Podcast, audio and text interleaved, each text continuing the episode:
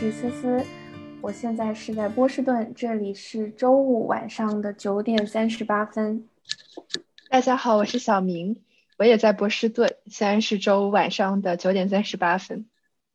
大家好，我是芷芷，现在在新加坡是周六早上的九点三十八分。那今天就是呃很开心能够邀请到一位我本科的学长老学长过来我们的节目做一个小小的聊天。那其实这期的主题主要是想聊一下为什么越来越多的年轻人选择去考公，然后在就是找工作的这个过程里面。啊，考公为什么成为了一个越来越热门的选择？然后我们之前其实有做过一期的节目，就是学界和业界，然后那期节目其实也得到了很多听众朋友的一个反馈。然后我们后来在反思一下我们系列的时候，其实也意识到我们好像。忽略了一个挺重要的领域，就是政界，就是往体制内或者是公务员编制的这样一个职业的方向。然后另外一方面，就是我在 gap year 的时候也遇到了不少的前辈或者是同学，他们有的已经考公上岸了，就像我之前实验室的两个呃学长学姐，他们都进入了江浙沪的一个政务的系统。呃，然后我在北京实习的过程里面。也遇到了，就是可能在金融商科的这些领域的一些学校也很不错的同学，但是他们同样也有就是考公的想法，所以我就觉得挺好奇，就是为什么越来越多的啊同龄人也好，就是前辈也好，都选择进入了公务员的这样一个系统，然后也了解到啊，今天我们嘉宾老学长他也是有过这样的经历啊。那要不老学长先来个自我介绍，和听众朋友们打打招呼。各位好，然后主持人好，非常高兴能够被邀请来到我们的这个节目当中，跟大家进行一个分享吧。然后现在我是刚刚今年在某省的选调。呃，进入到了我们公务员系统，然后这边也很高兴可以跟大家来进行一些分享。欢迎欢迎欢迎欢迎欢迎来到我们的节目。那其实呃，我也了解到学长就是在选择公务员之前，其实也拿到了其他的一些 offer，然后在硕士生期间其实有挺多的实习经历。要不也和我们呃两位主播还有听众朋友们分享一下你曾经有过的这些经历？实习经历的话，可能是从本科四年级的时候开始吧，因为那个时候已经是，呃，相对来说学业没有那么的繁忙，所以从本科四年级的时候就是会，呃，去做一些实习。然后当时可能选定的行业都是在这个啊金融行业啊，因为可能自己对行业还是比较有兴趣，加上所在的城市，然后也是这个整体的金融行业发展的也是非常好，所以当时最开始的话是选择了去这个券商，就是进行一个行业研究啊，这个可能是在整个进入这个行业里面最基础的一个。呃，一个阶梯吧，就是通过这个行业研究的话，可以往更多的一些行业去做一些转变。所以刚开始可能会去选择做这个券商的行业研究。到了研究生的时候，可能在完成学业的同时，然后也会去到上市这个四大会计师事务所，呃，包括后来其实去到了这个呃券商的投行以及这个公募基金的渠道销售。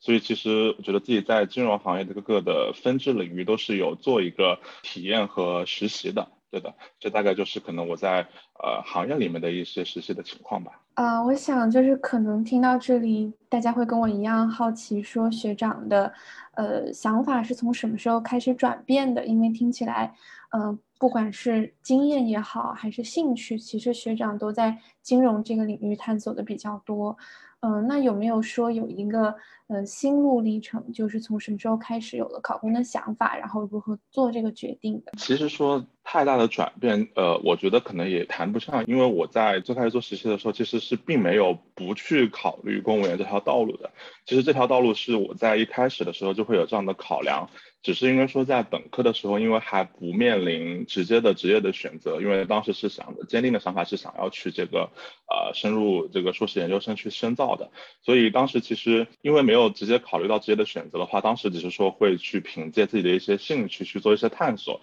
所以其实当时就会选择这个金融去做。呃，到了研究生的时候，其实因为我也一直有在关注这个每个省的定向选调，因为当时我们本科毕业的时候，正是这个每个省的定向选调如火如荼开展的时候，从这个一七年开始嘛，就各地开始纷纷的通过定向选调来招录这个选调生公务员，所以当时其实我也会去关注一些呃这些的公告，因为公务员系统嘛，相当于它还是通过一些考试来进行选拔，它可能不太需要说你有一些对口的实习经历，但是如果你去到像是企，业这样的一些呃招聘部门的话，他们往往会要求你在行业里面有比较丰富的实习的经验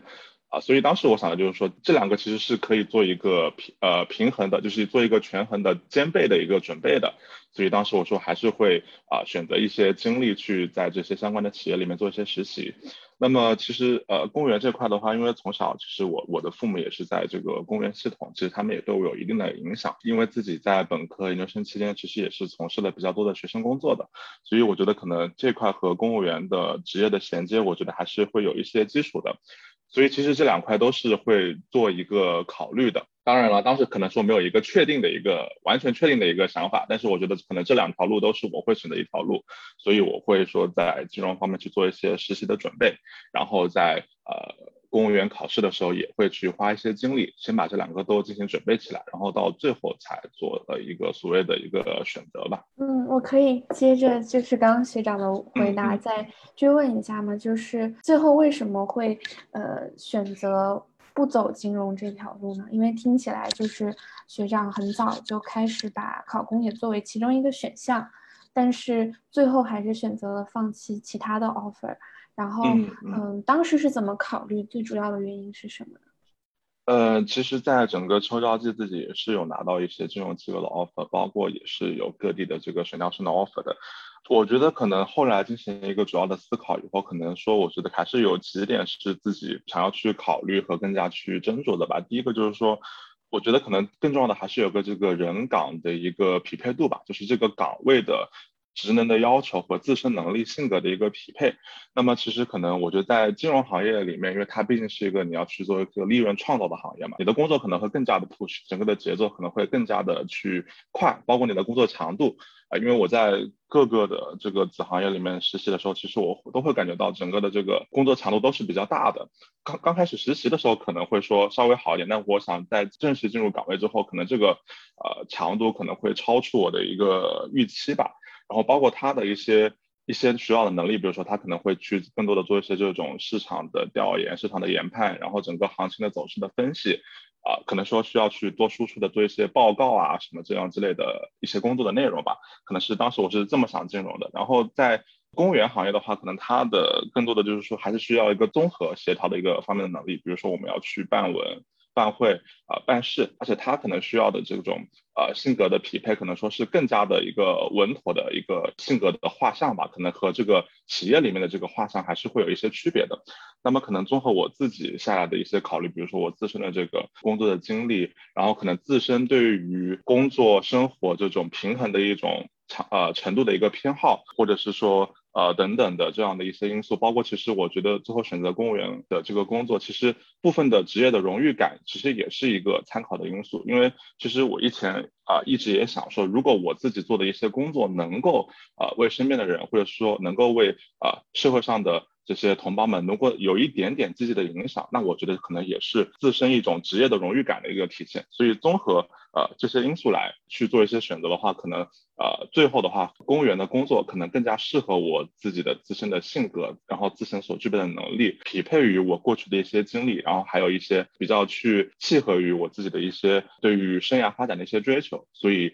啊进行了一些选择。当然刚刚讲的，其实现在大家可能会对公务员行业有一种误解，可能还觉得哎是不是？这个确实很轻松，或者是怎么样？但是其实我感觉从我入职的这段时间来讲，我觉得确实是应验了当我自己的一个认识，就是现在的其实公务员岗位是并并不轻松的。包括大家知道最近要做这个防疫的工作、基层的换届选举工作等等，其实都是有非常大的工作量的。特别是在基层的话，其实会有很多意想不到的事情需要我们去做一个及时的处理。我觉得可能并不。比大部分的一些企业，他们的工作强度会来的轻松，所以我觉得在这里也是，呃，觉得在大家做一些职业选择的时候，可能不要被一些网络上的或者是一些表上的这些信息，可能会觉得理想的理所当然了。我还是非常建议大家去做一些实习，做一些体会，只有这样子才可以真实的去认清这个职业到底是做什么的，是不是和自己相匹配，他的一个真实的工作情况是什么。我这里要插播一个小问题，因为。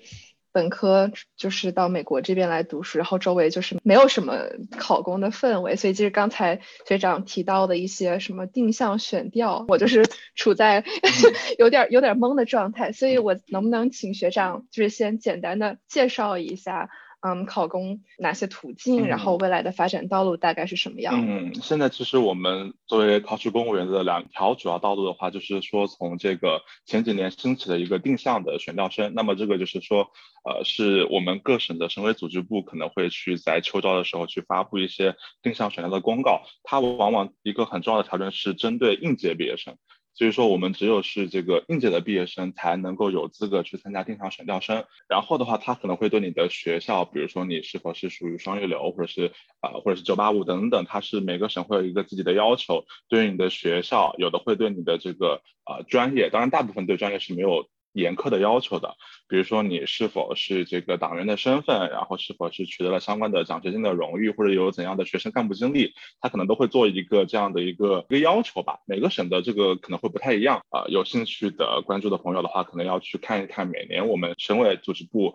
发布的这样的一些公告的一个要求。另外的话，可能说他最后会进行一个考试，这个考试可能会是独立于我们公务员招录的考试，会。去专门进行的一些考试，那么有的省可能会像公务员考试一样去考同样的这种科目，但是有的省的话可能会对我们的大学生有一个照顾，可能相对而言的话，嗯，它的一些考题的量或者是考题的难度没有公务员考试那么的大，包括其实最后我经历下的话，我个人会觉得啊，只要我们能够去入围这个选调生的这个报名的一个门槛，其实最后它的一个考取的难度吧。上的难度的话，其实我觉得会比公务员考试更低的，因为选调生考试针对的是应届毕业生这个群体的数量还是一个比较有限的。那么除了选调生以外，还会有刚刚我们讲的就是这个普通的公务员招录。那么这个考试的话，就是针对我们全社会的人员，包括你是应届毕业生，包括你是已经在工社会上进行工作的这个呃人员，其实都可以去参加考试的。那么它的一个竞争的这个难度的话，可能就会更加的大，因为大家都可以去去报名嘛。他们对于专业的这个限制的要求可能会更多一些，然后基本上也会要求你啊，比如说一些比较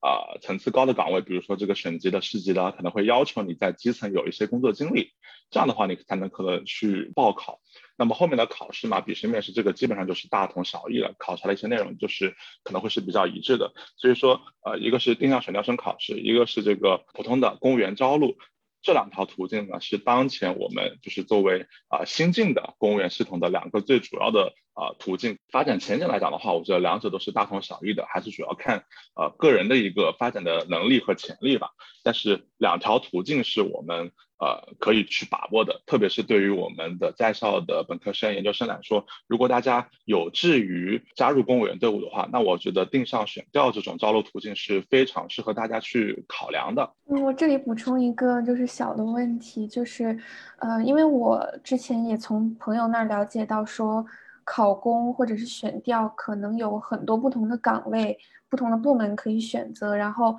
这个具体的。工作的状态，然后包括未来的发展，差别还是挺大的。不知道学长能不能够可能给我们简单的介绍一下，或者说学长熟悉的你在的这个呃类别是什么样的工作，然后让我们对公务员大概的工作状态有一个比较就是清楚的了解。可以给大家做一些稍微的介绍，当然可能我的介绍也不是。是完全的，因为我也是刚刚才入职，可能了解还需要更多的学习。那么其实我们现在的呃，大家进入到公务员以后，其实会有几个这样的编制，一个是像我们讲的公务员，这就是我们的行政编制。那么还有一部分是这个参照公务员管理的事业单位人员，他们也是参照公务员法管理，但是他们是一个叫做参公编制。那么参公编制往往是会给到一些，比如说。呃，我们知道的什么某某的什么研究中心，或者是某某的什么研究院什么等等，他们可能是参公编制。还有一类就是我们的这个事业编制，这个可能是我们大家会听到的一个一个一个内容。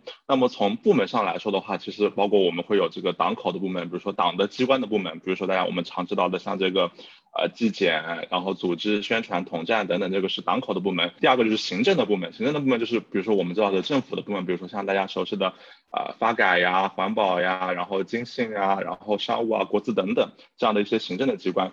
包括还有像是。人大机关、政协机关、检察机关、审判机关、民主党派机关、工商联机关等等，那么它都会有一些呃自己的一些工作的特色。可能有些同学可能他们希望专业运用的比较好一点，比如说我们学法学的同学，那么他们可能会考虑到去像法院呀、检察院这样的一些机关，可能就是呃对于这个专业要求更加的多一些。包括可能说我们学环保的同学，是不是去环保部？对吧？可能学经济的同学可能适合去这个发改或者经济口，他们可能会比较匹配一点。这个我觉得大家可以做一些考量的，因为如果我们可以把专业知识运用起来的话，那我相信大家的工作可能会更加的得心应手一些。但是机关的岗位，它对于专业知识的这个要求的话，有需要的地方，也有不那么需要的地方，因为它还是一个。非常综合性的部门，我们进去以后还是要不断的去学习的。所以说，其实我觉得专业知识是一方面，另一方面的话，可能会看大家对于这个呃岗位的兴趣吧。再聊一聊，可能我比较熟悉的这个党的机关和行政机关里面，看大家对于这个自身的一个发展的一个要求吧。比如说，大家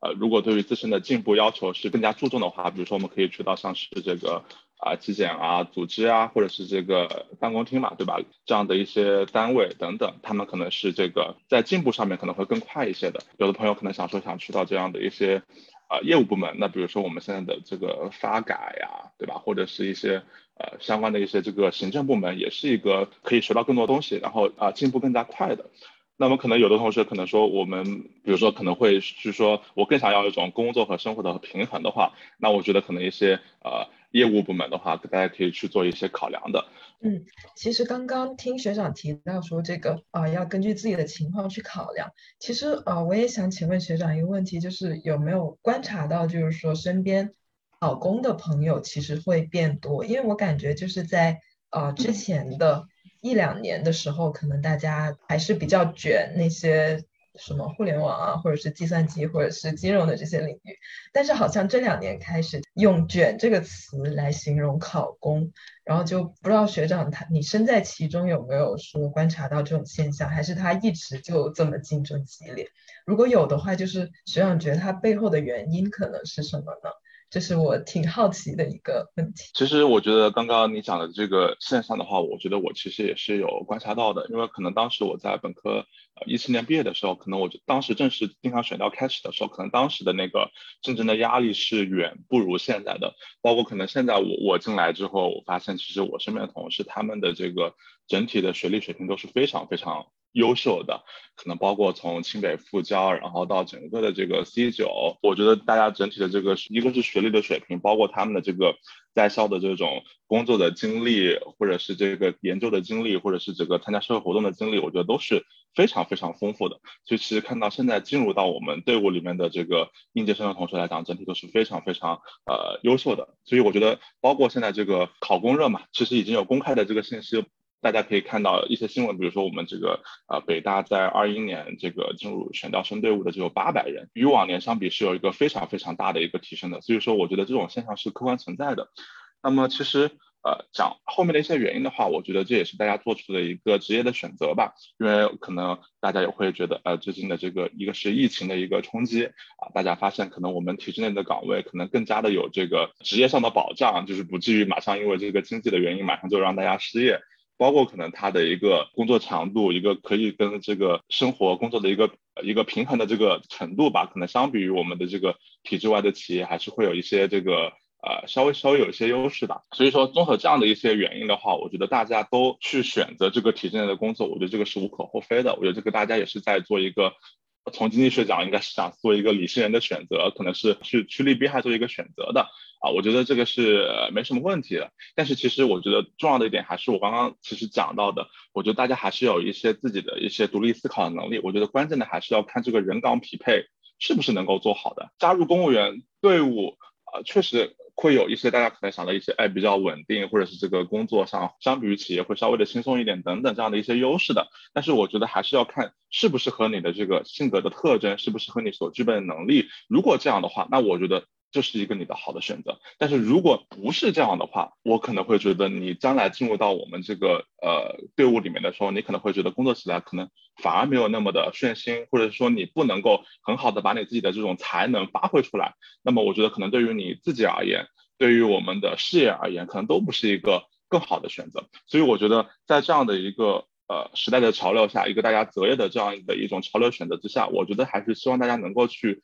做一些冷静的思考。去想一想自己到底是适合什么样的一个行业的，而不是人云亦云、趋之若鹜的去选择啊，现在什么热门我就去选择怎样的热门等等。我觉得还是要去做一个这样的一个想法的。所以我还是非常建议大家在毕业之前做一些职业的实习，比如说啊，大家现在还是很火的这个金融、IT 等等，或者是说你想去这个政府机关，其实也是有一些面对我们大学生的一个挂着的实习的。我觉得只有自己亲身的去体验到。这个行业的工作状态是什么的，才是给你的一个真实的感受，而不是说，哎，我通过什么知乎，或者是说我通过这个学长学姐去聊一聊他的这个状态，我觉得其实是并不能够去切身的有一些体会的。所以我觉得还是说，大家可以在毕业之前多利用一些时间去做一些这样的实践实习，你才能够知道他的一个对于你的这个要求岗位的这个要求究竟是什么，这样可能才会让你去做一个更加理性，然后更加呃。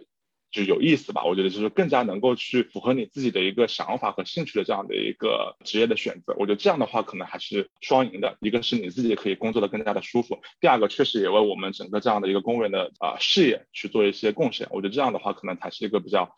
好的一个良性的一个互动循环吧。我我特别同意刚刚学长讲的，然后学长其实提到了好多个点，然后也是我们之前其实，在呃以往的这个关于职业生涯规划的节目里面有提到过的。除了这个根据自己的个人特点就是理性选择之外，还有就是实习的经历的重要性。然后因为我之前其实对公务员了解不太多，然后呃学长刚刚提到就是说其实大家。不仅可以找业界的实习机会，也可以，呃，比如说尝试一些部委的或者是政府部门的实习，然后通过这个就是帮自己去判断适不适合这个工作。呃，不知道我理解的对不对？嗯，对对对对对，因为其实现在大家可以看到，呃，高校的团委都会有这个，包括地方政府会通过我们的团委，然后给大家去发布一些挂职的一些信息等等。其实我觉得大家如果有兴趣的话，可以利用寒暑假的时间去做一个尝试的。对，就刚才学长。其实有提到说，嗯，可能公务员的工作和相比其他职业来说，会有更好的 work-life balance，就是工作和生活的平衡会更好一些。然后我就感觉，就是小的时候印象里，就是对公务员的印象就是铁饭碗，然后会相对于比较轻松一点。所以我不知道这么说是不是就是我们的一些固有偏见呢？还是就是学长觉得现在这一代的公务员是不是会跟？就是可能我们小的时候就再上一代的那个时候接触到的公务员会不会有一些不一样的地方？呃，其实我挺同意我们这个小明的一个说法的。其实确实可能对于这个。呃，我们可能年龄层次更高的一些老同志来讲的时候，他们那个年代的时候，可能说相对而言的话，我觉得比现在，呃，我觉得可能我们现在的这个工作强度整体是会去加大的。包括我们现在国家要讲这个要推进国家治理体系、治理能力的现代化，啊，其实现在对于公务员整体的这个队伍的要求是越来越高的。一个是对你专业素质的一个要求，因为现在我们的整个的经济产业的发展是覆盖到了全行业，可能包括一些高精尖的行业。对吧？如果你不是学这个理工类专业的，你可能还需要去啊补一补课。那比如说你是理工类专业进来的，可能你在文字方面的能力稍微有一些欠缺的话，你也需要去补这个文字方面、政治理论方面的课。其实需要我们的这个队伍里面的干部去做很多的一个学习。包括现在的整体的工作强度的话，因为我觉得现在的事情也是非常非常多的，包括现在国家也会去严格的去控制我们的这个呃公务员的编制。那么其实承担到呃我们每位干部身上的他们的一个工作的强度还是比较大的。包括我们大家是这个新进入的一个年轻的干部，那么可能组织上会压给我们更重的担子。就是说，呃，因为你是年轻干部嘛，对吧？你有这个更多的这个精力和活力来讲的话，你进入到我们的队伍里面的话，那么我们的组织肯定会把一些重要的担子啊压在你的身上，去培养你，去历练你。所以在这样的情况下来讲的话，其实啊，我觉得其实现在公务员的一些部门的一个加班，其实已经成为了一种常态。所以我觉得大家可想而知，现在的我们的一个工作强度的话，确实是呃比以前吧，或者是比我们所谓的认知是高出了很多的。所以我觉得这里也是要。啊，去跟我们的一些想要进入队伍的朋友来讲的话，其实也是要去认真的考虑这个问题的。比如说，我们公务员队伍就是一个非常的这个啊清闲啊闲适，我觉得现在已经不是我们以前的一个过往的认知了啊。我其实想就是了解一下，就是学长能不能介绍一下，比如日常的工作的一天是一个呃什么样子的？就是呃，因为我觉得学长可能。介绍的非常详细，说不同的部门我们有不同的时间表，有不同的工作强度。具体来说，如果更形象一点，比如说学长现在作为一个刚刚入职的公务员，是一个什么样的？上班的节奏，然后什么时候下班，然后是否能够达到想象中的那种比较平衡，然后呃工作有满足感的状态。好的好的，因为就是我也是刚刚结束这个培训，然后回到这个岗位里面，所以说可能其实在岗位直接的这个工作的这个经历，可能相对来说体验还是比较少的。那么就针对我们的工作的这个节奏的话，可能就是我们现在上班时间可能是上午是九点钟开始，那么可能到这个中午的十一点半，观察我们。就是办公室的前辈的他们的一些工作状态的话，可能比如说我们可能要负责去呃写一些这种讲话稿，包括我们要去对这些工作的内容进行一个整理吧。可能就是说一个是事务性方面的，可能说我们需要去上报信息、整理信息、做哪些事情。可能说还有一个就是一些创造性的一些工作，可能说我们要去做一些这个讲话稿的一个书写啦，或者是怎样的一个案例啊，或者是怎么样的一些。呃，工作内容的一个书写吧，我觉得可能这个，因为我现在的这个体会还可能还没有那么的深刻吧，因为可能也是刚刚回到这个岗位没有多久。那么上午的节奏大概是九点到十一点半，那么中午会有一个午休啊，可能说我们是从两点钟开始，然后到五点半结束，可能这个就是我们比较就是周一到周五工作日的一个平常的一个工作的状态。但其实，在下班之后，我们可能有的一些前辈，有的一些老师，他们还会有一些手头的活还没有做完的。可能说就是要利用这个下班之后再加班加点了，包括其实我进到部门的时候也跟我们的一些老师聊天，可能他们又说，哎，我昨天加班到了啊八点钟才离开，然后昨天我加班到了十一点钟才离开，这个可能就是说确实实际上是会存在一些比较紧急的任务需要我们加班加点去呃完成的吧，但是这个节奏的话，可能就是说还是根据我们的一个工作状态来进行一个调整吧。因为我之前在这个企业，在这个金融行业里面实习的时候，我觉得可能就是说，就是每天都很忙，就是你没有到一个一个盼头。比如说，呃，在这个投行行业实习的时候，比如说我这个八点钟开始在电脑前面办公呢，我可能就是得干到晚上十二点钟。就是说，你是真的干不完这些活，你不会说，呃，哎，我今天。很早就干完了，哎，我可以六点下班了，七点下班了，好像并没有这样的一个状态。你可能说啊，我今天终于干完了，哇，已经十一点钟了，哇，十一点真早啊，可能是这样的一个工作状态。但是可能在政府部门里面，可能说我确实也有一些呃加班，但是可能我的加班是跟随我的这个工作量来做的，可能说我平常就是啊。加到七八点，然后有的时候是正常下班，然后有的时候一些非常紧急的任务，可能我需要更晚一些。但是大部分状态我还是可以在我个人可以接受的一个工作强度的范围里面的。所以说我可以或者说在下班之后可以回来，哎，早一点的话可以回来自己啊煮晚饭，或者说哎可以去做一些呃体育锻炼，或者是看一下书提升一下自己。所以我觉得可能这样子的话，我的工作生活的平衡的保障而言的话，还是会比较。有保证的。嗯那其实听刚刚学长的描述，就是好像公务员并没有我们想象的那么清闲，但是它确实和那些特别高强度的投行相比，还是有基本的这个工作生活这样一个平衡的。就也可能会有加班现象的存在，也会八九点甚至十一点才下班，就忙的时候。但是平时可能大部分的时间里面，还是能做到自己对呃生活的时间还有工作的时间做一个。比较明确的划分，我也会好奇一个问题，就是呃，除了在公务员和其他的职业去比较，然后再从中做出选择，那其实我们还有就是在地域方面去做选择，因为之前也跟学长有聊到说，嗯，其实学长的那个公务员的 offer 是不止一个地方的，也有老家的那个省份的一个公务员，那为什么现在会选择江浙沪这边的？一个重点城市去，就是进入这个系统，而不是在老家的省份去做，就是在这个地域选择方面会不会有一定的考量？然后包括在公务员的工作状态或者是整个工作氛围上面，会不会就是也有也存在这种地域差异？因为我感觉就是这种嗯工作状态跟当地的经济情况或者是文化还是有关系的。就不知道学长在这方面能不能分享一下自己的一些想法？呃，确实，在地域的选择方面，我觉得呃自己也是考量的非常非常多的，因为自己也确实在这方面做一些在选择的时候会做了很多的纠结和一个考量吧。可能比如说大家选择回到老家的话，可能就说确实啊，我们离家会比较的方便，然后自己的一些呃从小的一些生活的这种习惯啊、文化啊也是会匹配的，可能工作起来会更加的得心顺手一些。那么说，大家选择一些这种大城市的话，可能就是说，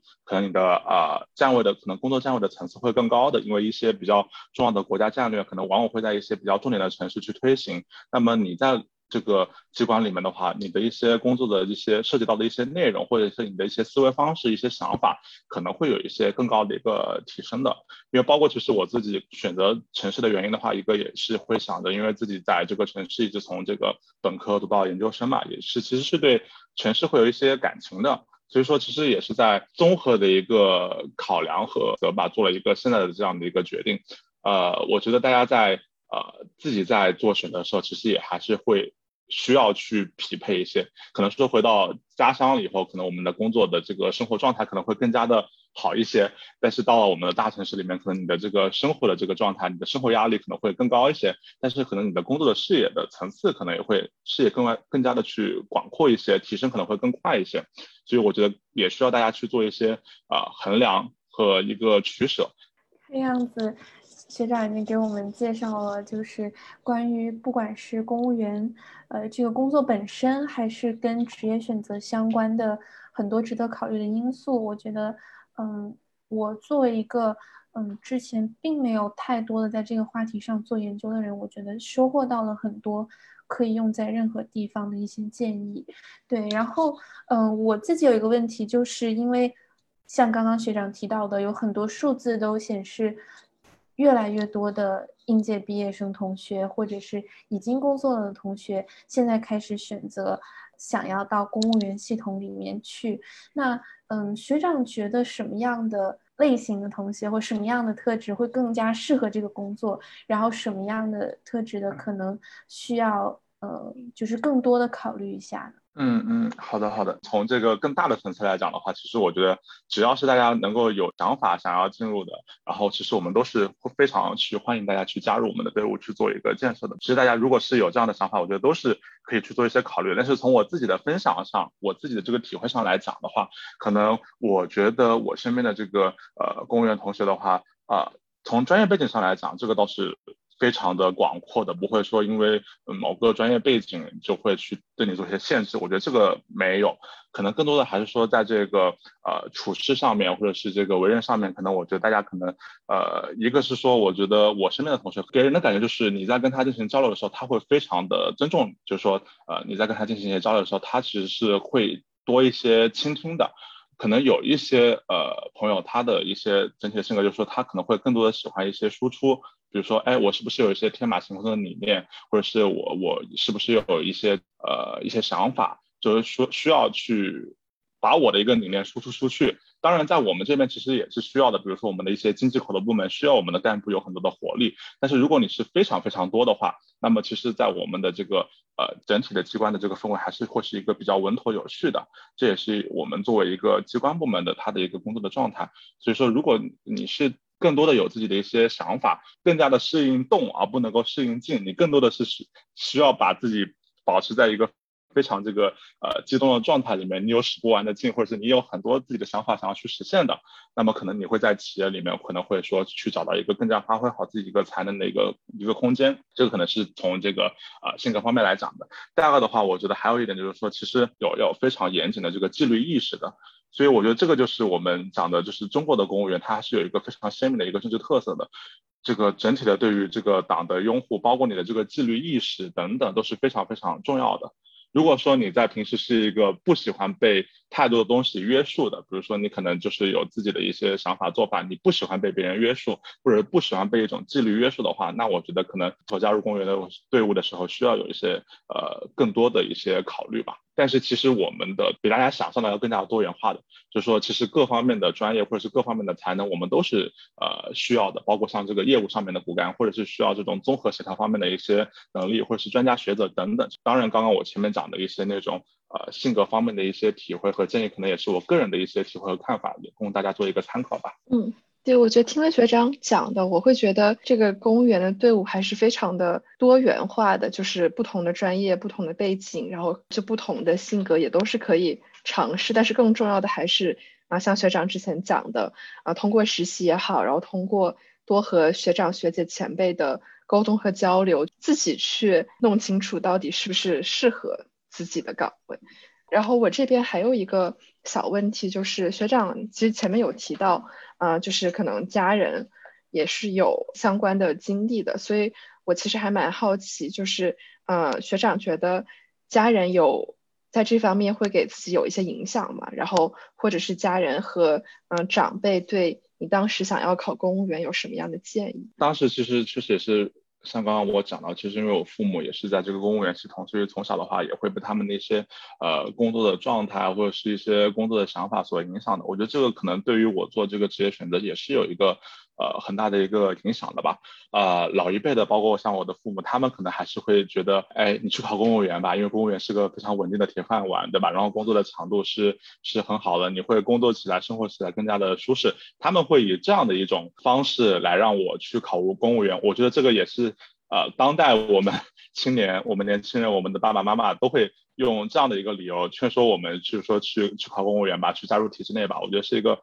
呃非常普遍的现象。但是我会跟他们说，我选择公务员的这个岗位的话，可能不仅仅只是考虑到这样的一点，可能还是会考虑到自己的一些啊想要去呃去做一番事业的这样的一些想法。所以其实还是会跟老一代的这个。呃，我们的爸爸妈妈在考虑这个点上面的一个路径可能是不太一致的，但其实最后的结果都是一致的。最后我们都是 加入了这个公务员的一个队伍。呃，但是其实父母的这个他们的还是对我的这个职业选择，我的父母还是是非常尊重我的。虽然说，哎，我我会说，哎，你考公务员吧是个很好的选择，但他们不会说，呃，强行的让你去考公务员，你不考公务员怎么怎么样，他们不会这样子，还是非常尊重我的选择。包括我会如果想要去选择一些体制外的行业，我觉得他们也是非常支持我的。啊，我们现在可能有一些。呃，刚毕业的我们大学生的朋友是基于父母对你的要求来去选择职业的。我觉得父母的这个建议可以作为我们选择的一部分吧，还是不能作为一个主体。如果我们仅仅啊，只是因为父母的要求选择去加入我们的队伍，但是其实你自己内心的想法或者是你自身的这个经历性格的匹配与我们的这个岗位要求是不太匹配的话，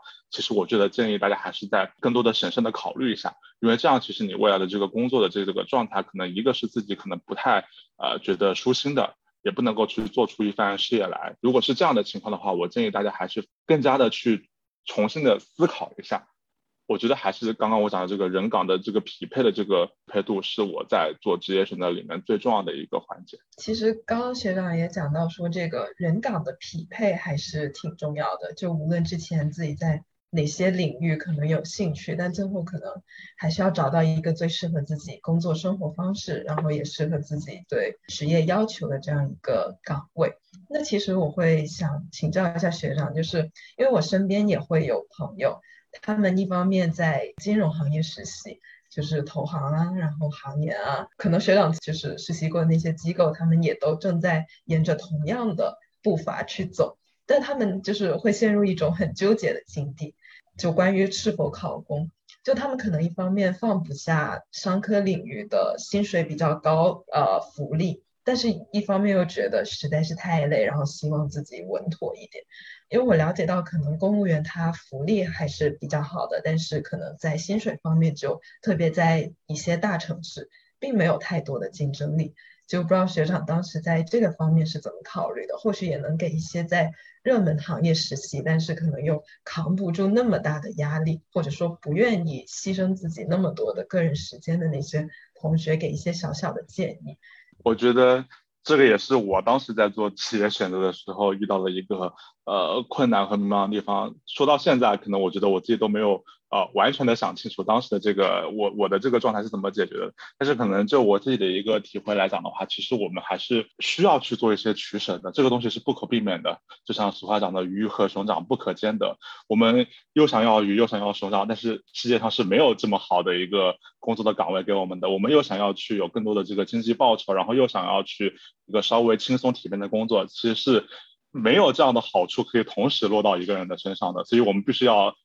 非常理智、客观的认清楚这一点。归根结底，其实又回到了刚刚之前讲的，就是你到底是把什么摆在最最重要的一个位置，什么是在你的这个在做选择的时候是你一个最重要的一个偏好。当然了，我觉得对于我们刚刚毕业的同学来讲，有时候会往往很很担心。哎，我是不是这个职业选择？就这一次，如果我不做好的话，对于我未来的这个影响是是很大的。所以我会觉得这一次的职业选择，我会抱着一种很大的压力。我不知道我的这个选择到底是对的还是不对的。但其实，当我们把这个视野，把你的整个这个人生的经历放长之后，你会发现，它其实只是你在一个未来很长的一个人生阶段当中，一个就只是一个点的这样的一个时间点。你为了这个工作的这个时间的长度还是非常非常长的。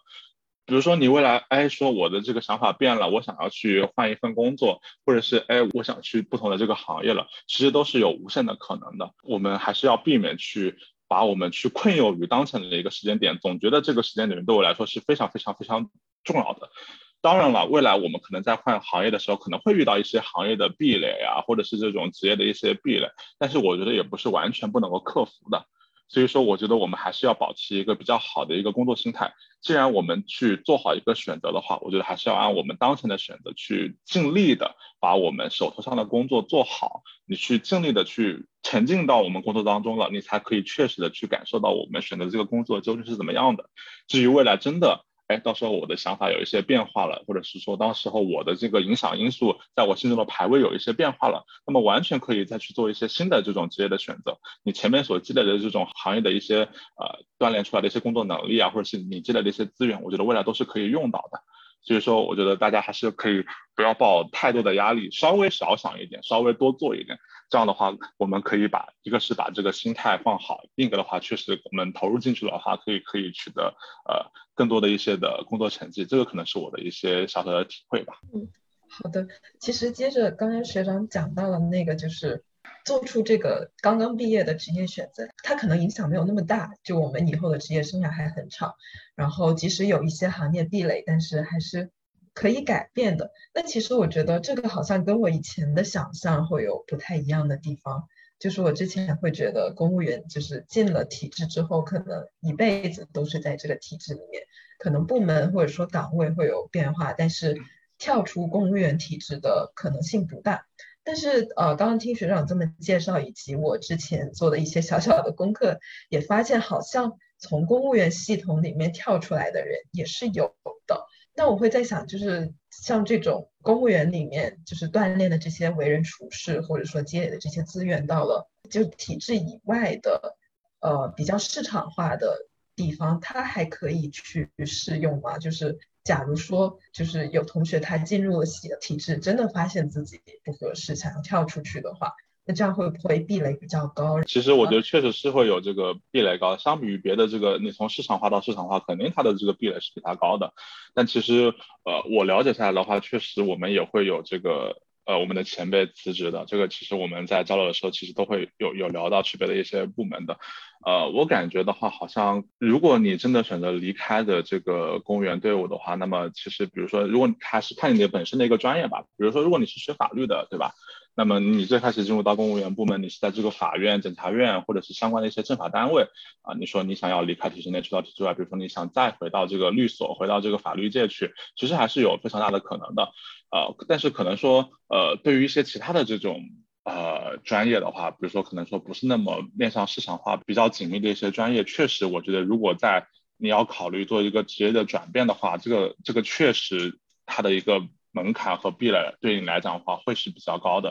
因为包括你的这个年纪也是呃越来越大了嘛，可能从这个年纪上的这个身体状况上的竞争力可能也比不过这个年轻人了。所以说，我觉得如果有这样的想法的话，其实我觉得重要的还是我们在这个工作的岗位当中还是要保持一个学习的状态吧。你的写文章或者是你这个办文办事的能力，这个都是通用的能力。后期的话，如果你有一些呃想要去转变这个职业选择的一个想法的话，那我觉得你还是要去做一些这种知识的积累的。所以说，我觉得确实刚刚是是像你讲的一样，它的壁垒是高的，但是。壁垒高不代表完全没有可能。我有一个呃最后一个问题想问学长的，因为今天其实我们聊下来，我想就是学长对于公务员这个行业的大部分的评价还是非常积极的。我感觉得到，就是学长希望鼓励更多呃有理想、有抱负，然后有才华的同学加入这个行业里面。那我想问一下，就是如果我们辩证一点的看这个问题，然后学长会不会有对呃未来自己在这个行业里发展的？呃，某些担忧，或者是觉得会面临的比较大的挑战是什么？就会不会有一些你自己的担心？希望能够也告诉我们的听众这样。说实话，我觉得担心好像确实没有你说的那样的那样的重，因为我觉得我既然选择。呃，加入到这个里面的话，可能我觉得我其实是已经做好了准备了。当然的话，可能有一些呃担心的话，比如说像这个业务能力方面的，因为我现在自己所在的岗位和我自己本身学的这个专业其实是没有那么特别紧密的联系的，所以我会担心我是不是需要去利用这段时间，或者是我前期的这个学习的时间，去多多的把我未来业务可能要涉及到的一些专业知识，赶紧的去呃补起来。我觉得这个可能是我现阶段的一个最大的一个担忧。那么从更多的这个情况来看的话，比如说，因为我自己是这个外地过来的，虽然我是这个念书在这个城市，但是可能我自己的这个从小的生活基础，包括一些可能呃文化方面的适应，可能还是呃还需要可能更长的时间去做一些。呃，融合的，这也是我可能第二个担心的一个点。第三个的话，也是刚刚呃，我想到的就是说，一个在机关里面工作的一个能力。因为我其实我现在还是会觉得自己是学生毕业嘛，所以我觉得在机关里面的各种各样的所需要的能力，肯定不是我当时所想，或者是我当时在学校里面去开展那些学生工作所需要用到的一些东西。可能说有很多的东西，呃。包括怎么样和领导的相处，或者怎么样完成工作的一种模式，和同事的相处等等，我觉得这些东西都是需要我去探索学习的。可能这个也是我觉得我现在自己欠缺的，需要我在未来的工作当中去进一步的体会和提升的。可能就是这三个方面，可能是我现阶段比较考虑多的一些点吧。邀请学长过来，我觉得就真的让我见识到了以前不太清楚的，比如说。公务员他就整个体制的设置是什么样子，然后呃在里面他的一个工作状态，还有生活和工作的这个节奏是大概会是什么样的一个情况，然后包括我觉得学长提到的怎么去做选择，无论是呃选择公务员这个行业，还是说在公务员里面去选择适合自己的。呃，地域或者是部门，我觉得这些考虑其实都是应用到其他的职业选择呃上面，其实都是很适用的。对，我觉得跟学长聊完，我收获非常大，因为感觉聊之前，我其实在这个领域感觉就对吧，我连叫什么 定点选调我也不知道是什么，然后感觉就是学长讲的非常的详细，然后一直感叹这个思路条理都非常清晰。对，然后我觉得我特别喜欢学长前面讲到的，就是关于做这个选择，就是他很多人可能把它看得特别特别重要，觉得我毕业之后的这一个选择，就像我们之前就是第四期聊学界和业界的时候，其实也提到了这一点，就是很多人会觉得，比如说本科毕业或者研究生毕业后的那一个选择，我接下来那一步要往哪里走，就是这个决定看得特别重要。但是我觉得就像学长前面提到的，就是。可能当我们把时间线拉长之后，它只是我们就是这一辈子要做的很多选择中的一个。然后就是在做选择的时候，多收集一些信息，然后多考虑到不同的方面。但是当做出了这个选择之后，就多去做一些事情。然后觉得更多是在实践中学习，然后在下一次就是再要做选择的时候，为为下一次的选择多去积累一些经验。我觉得。啊，这个感觉是我今天比较大的收获。嗯，如果让我补充的话，就是直至一开始提议我们做这个题目的时候，我的好奇心最初是来自于，呃，因为我过去一年在互联网企业的实习，然后当时我们有不少的我身边的实习的同事，呃，也是非常就是呃出色的学校毕业的同学，然后。从互联网企业实习了半年，然后或者是有就是很多其他领域的探索之后，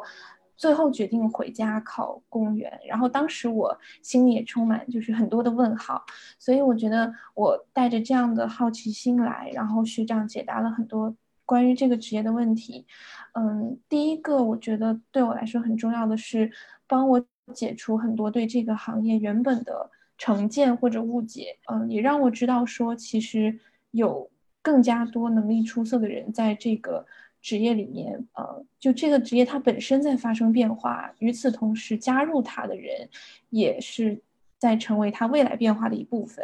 其次就是我自己的就是 take away，就是说，呃，我记得学长提到优先级的重要性，就是说，我们都知道客观意义上的就是每个职业的优劣，然后但是很多人可能什么都想要，然后最后。会被社会的这个眼光去推着走，或者被家人的意见推着走。但是学长，呃，自己的想法是非常坚定的。然后这个是基于自己对于，呃，什么对自己来说更重要这个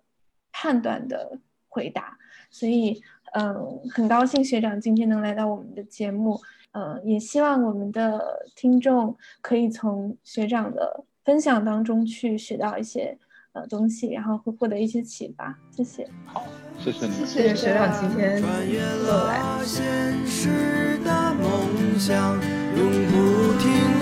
来。